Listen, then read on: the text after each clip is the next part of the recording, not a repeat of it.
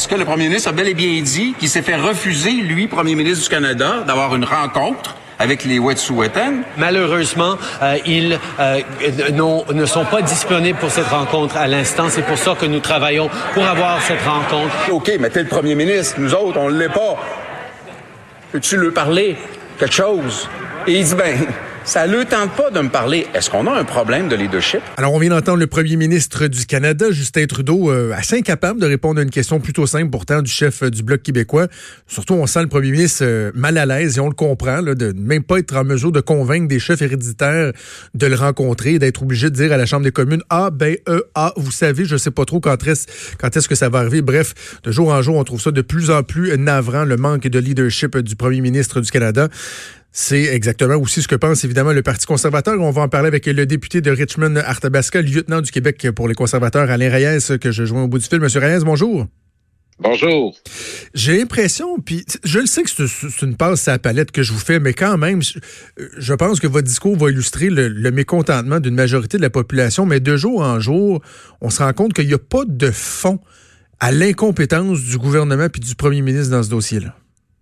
Euh, puis on pourrait sortir un paquet d'autres exemples depuis les cinq dernières années qu'à chaque fois qu'il y a une situation de crise, ça a toujours pris du temps avant que le gouvernement, premièrement, réalise qu'il y crise, soit capable de la nommer, puis après ça, puisse prendre des actions. Puis encore là, on le constate, pendant que le premier ministre se trimbalait en Afrique, cette crise-là commençait. On savait déjà après la deuxième journée où on s'en allait parce qu'on avait vécu avec la grève du CN en novembre dernier les impacts lorsque les rails de les trains ne pouvaient ben pas voyager sur les sur les rails un peu partout au pays.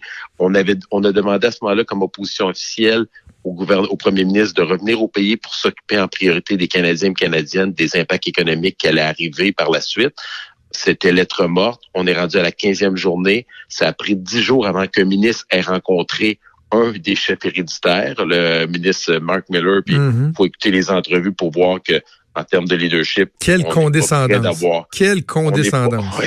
On est, loin d'avoir une, résolution au problème euh, de la façon qu'il se comporte. Douzième journée, le premier ministre convoque son comité d'urgence. On est rendu à la quinzième journée. Il n'est même pas capable de nous dire un échéancier minimum de discussion euh, avant qu'on mette fin à ces barricades-là.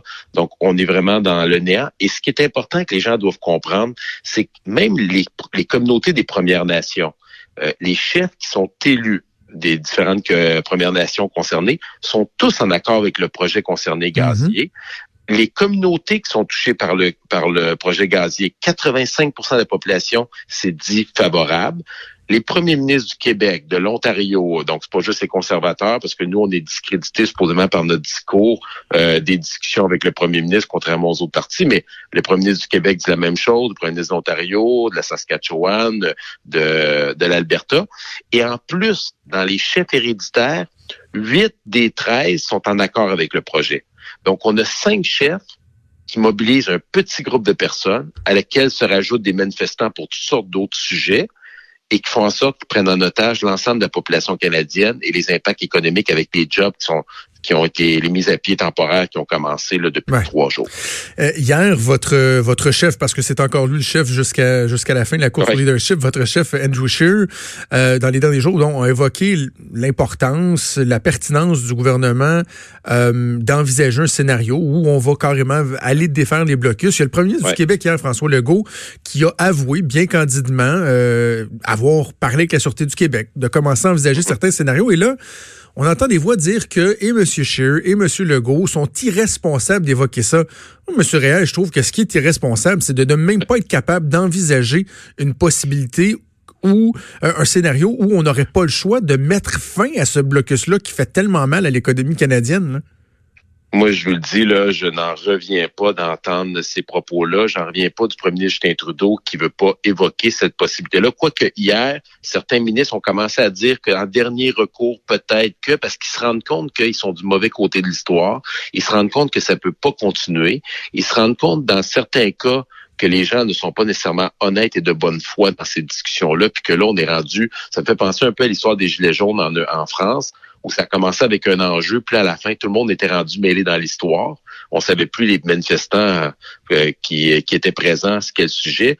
Donc, nous, on était disqualifiés. Et hier, une des questions de notre chef était excellente là, quand il l'a posé, c'est dire, il a, il a cité François Legault, puis à la fin, il a dit, qui a dit ça? François Legault, qui disait les mêmes propos que notre chef l'avait, qui avait été disqualifié par Justin Trudeau.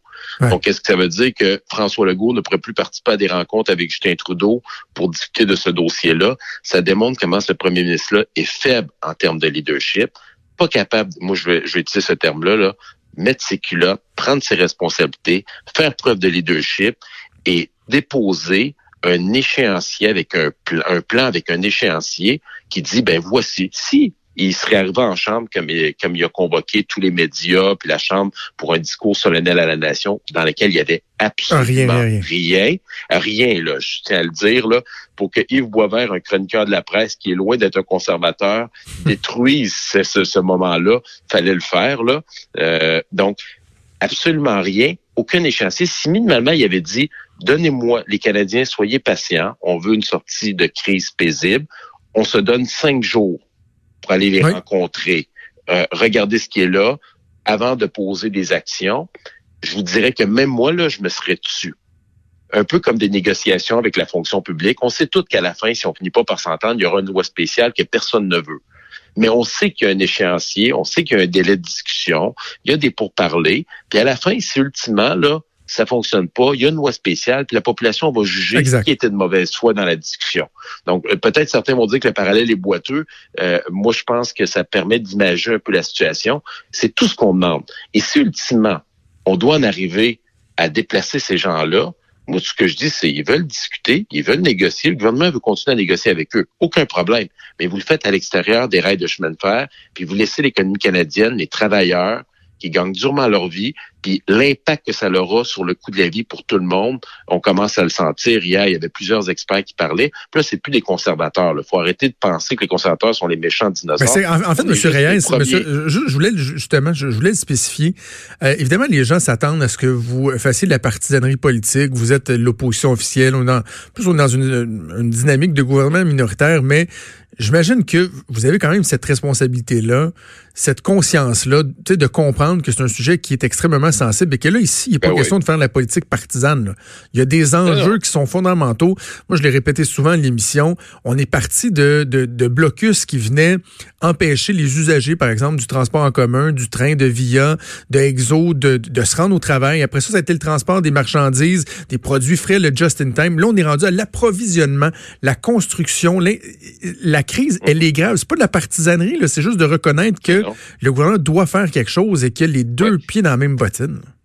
Et, si le gouvernement avait pris ses responsabilités dès le début, on en serait même pas exact. C'est pour ça que dans la plupart des topos qui sont faits, quand on nous on nous tag de toutes sortes de choses, les conservateurs, moi j'aimerais mettre dans l'historique des gens, ils me disent qu'est-ce que vous auriez fait? La première des choses, c'est que vous faites assurer que les conservateurs n'auraient pas attendu 14 jours avant de commencer à jaser, puis à poser des actions, puis à mettre des échéanciers, puis à dire, regardez, c'est ça la situation. Hier, le premier ministre a dit du bout des lèvres à une question que c'était illégal ça lui a tout pris. Quand il l'a dit, vous auriez dû voir, les gens auraient dû voir la face des ministres autour en disant, oups, ils viennent de dire ça. Parce qu'à partir du moment qu'il nomme le mot illégal, il a la responsabilité, en termes de sécurité publique, de poser des gestes pour que ça l'arrête parce que on est tous Canadiens, on répond tous aux mêmes lois. Et je vous dis, hier, je pense qu'il l'a échappé parce que c'est tout ce qu'il voulait dire sauf ce mot-là. Euh, donc, comment qu'on peut régler un problème si on n'est pas capable de le nommer à la base? C'est ça le gros problème de leadership en ce moment de ce premier ministre-là, qui pense que tout se règle par magie l'autre réalité politique, parce que, bon, vous êtes lieutenant du Québec, et euh, l'autre réalité politique, c'est qu'il y a le Bloc québécois hein, qui a raflé un nombre important euh, de sièges et qui a tellement dit haut et fort qu'il s'en allait à Ottawa représenter les intérêts du Québec. Or, est-ce que vous avez l'impression que le Bloc québécois défend euh, réellement les intérêts du Québec depuis une semaine? Bah, moi, j'invite les gens là, à aller écouter les discours du Bloc et de Yves-François Blanchet depuis le début de cette histoire pour voir comment, dans le cas du CN, quand il y a la grève, jamais qu'ils ont demandé à ce qu'on mette fin, il était du bord des syndicats, clairement en disant ça prend des pourparlers. Donc, l'urgence de régler le dossier pour notre économie était pas là. Euh, c'est tout récemment, depuis 24-48 heures, que là, tout d'un coup, là, ils ont changé le ton. ils commencent un peu. avec le premier ministre. Et là, tout d'un coup, là, on commence à se rendre compte qu'on est du mauvais côté de l'histoire avec le bloc. Hier, il demande, le premier ministre Justin Trudeau, pas excusez, François Legault demandait euh, discuter avec la SQ pour voir les possibilités, et en même temps, le bloc québécois demandait à ce qu'on retire la les euh, RCMP, là, excusez, la GRC. je cherche le, la GRC, bon, en étant anglais français, on finit par se mélanger. Donc la GRC pour pouvoir discuter. Donc, demander au gouvernement de poser un acte par rapport à ça quand eux, leur job, c'est de faire respecter la loi. Donc, on a comme un double discours dépendamment de la journée où on est rendu. Ces mêmes bloquistes qui ont décidé de voter contre l'accord économique pour défendre supposément les travailleurs de l'aluminerie au lac Saint-Jean, ben ces mêmes alumineries-là disent il faut que ça se règle ce dossier-là au plus trois petits points parce que on va avoir un problème d'approvisionnement. Si on a un problème d'approvisionnement, on peut avoir un shutdown, ça veut dire fermer l'usine. Et quand on ferme l'usine, c'est des emplois, c'est des millions que ça coûte à l'économie, puis ça coûte à, ces entreprises-là qui créent des emplois. Donc là, tout d'un coup, là, hier, le discours avait changé, il était un petit peu plus euh, direct euh, au même bas, du même côté que l'autre. Donc là, on se demande le bloc est où présentement dans cette histoire-là? Est-ce qu'il vire d'un bord ou de l'autre en fonction de l'opinion publique? Là, tout d'un coup, il vient de se rendre compte que François Legault était tanné puis euh, là, il fallait commencer à penser comme le gouvernement du Québec. Pourtant, nous, ça fait deux semaines qu'on répète la même chose. C'est le même discours, il n'a pas changé. Hmm. Puis je suis profondément convaincu qu'on est du bon côté de cette histoire-là. Monsieur Reyes, euh, je ne veux pas tomber dans la fiction, dans l'hypothétique, mais la, question, on doit quand même la poser. Si c'était pas du contexte actuel où votre formation politique est à la recherche d'un nouveau chef qui a une course à la chefferie, est-ce qu'il y aurait là matière à envisager faire tomber un gouvernement qui est pas capable de faire preuve de leadership, qui est en train de faire mal à l'économie canadienne, dans une optique où si on voit pas l'issue de ce conflit-là, est-ce que on aurait pu penser que le gouvernement aurait pu carrément tomber pour cette question-là? un des premiers analystes qui l'a mentionné euh, sur Twitter, c'est Yann Plante, euh, à une des émissions euh, politiques, qui a dit que ça pourrait devenir un enjeu pour déclencher une élection. il faut savoir qu'au feuilleton, nous, on a une motion de, de défiance, de, de vote de confiance au gouvernement qui est là, l'attend. Euh, en attente de voir qu'est-ce qui va se passer. Donc, on pourrait se servir. C'est des tactiques que tous les partis d'opposition au gouvernement minoritaire utilisent. Mais si ultimement ça devait pas, peut-être même que le gouvernement pourrait se servir de ça lui-même pour décider de, de, déclencher une élection. C'est très hypothétique. Je ne, je n'y crois pas vraiment. Mais euh, ultimement, si l'économie euh, se met à ralentir, puis on voit les impacts, il va y avoir quelque chose qui va devoir se passer, puis le premier ministre va falloir qu'il pile son orgueil, puis qui commence à dire euh, Oups, là, j'ai peut-être manqué encore une fois de leadership, il va falloir qu'il se passe de quoi. Puis là, on détériore la situation. Et là, la réconciliation avec les Premières Nations, qui est une importance capitale, en ce moment, on est en train de craquer une partie de la population contre ces mêmes Exactement. personnes à cause du manque de leadership du premier ministre. Pas à cause qu'il y a des gens qui disent que c'est assez puis que ça n'a pas de bon sens. On dit pas qu'on est contre les Premières Nations. On dit pas que la réconciliation est pas importante.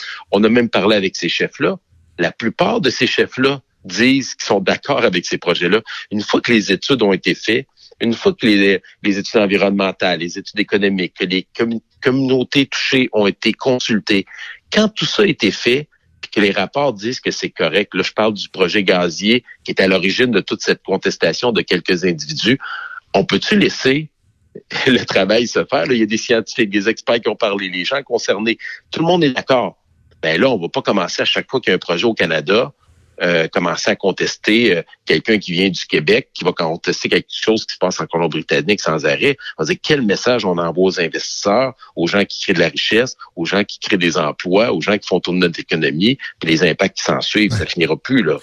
En terminant, M. Reyes, euh, bon, je remplaçais Benoît Dutrisac dans son émission matinale, puis on entrevue avec François Bonnardel, le ministre des Transports, un peu plus, et il me disait que le gouvernement était songeait là, sérieusement euh, à intervenir dans le cas du blocage qui mm. s'est euh, installé hier à Saint-Lambert, où là, clairement, on voit que c'est une gang d'anarchistes qui ont rien à voir avec le conflit. Il n'y a pas d'Autochtones euh, dans, dans, dans, les gens présents, ou à peu près pas. Ils sont tous cagoulés.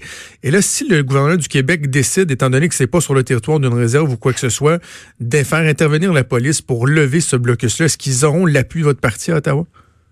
Ah ben, c'est clair. De toute manière, François Legault a toute la légitimité de faire ce qu'il veut sur son territoire avec ses corps de police à lui. Puis c'est sûrement pas le Parti conservateur qui va dire à François Legault comment se comporter.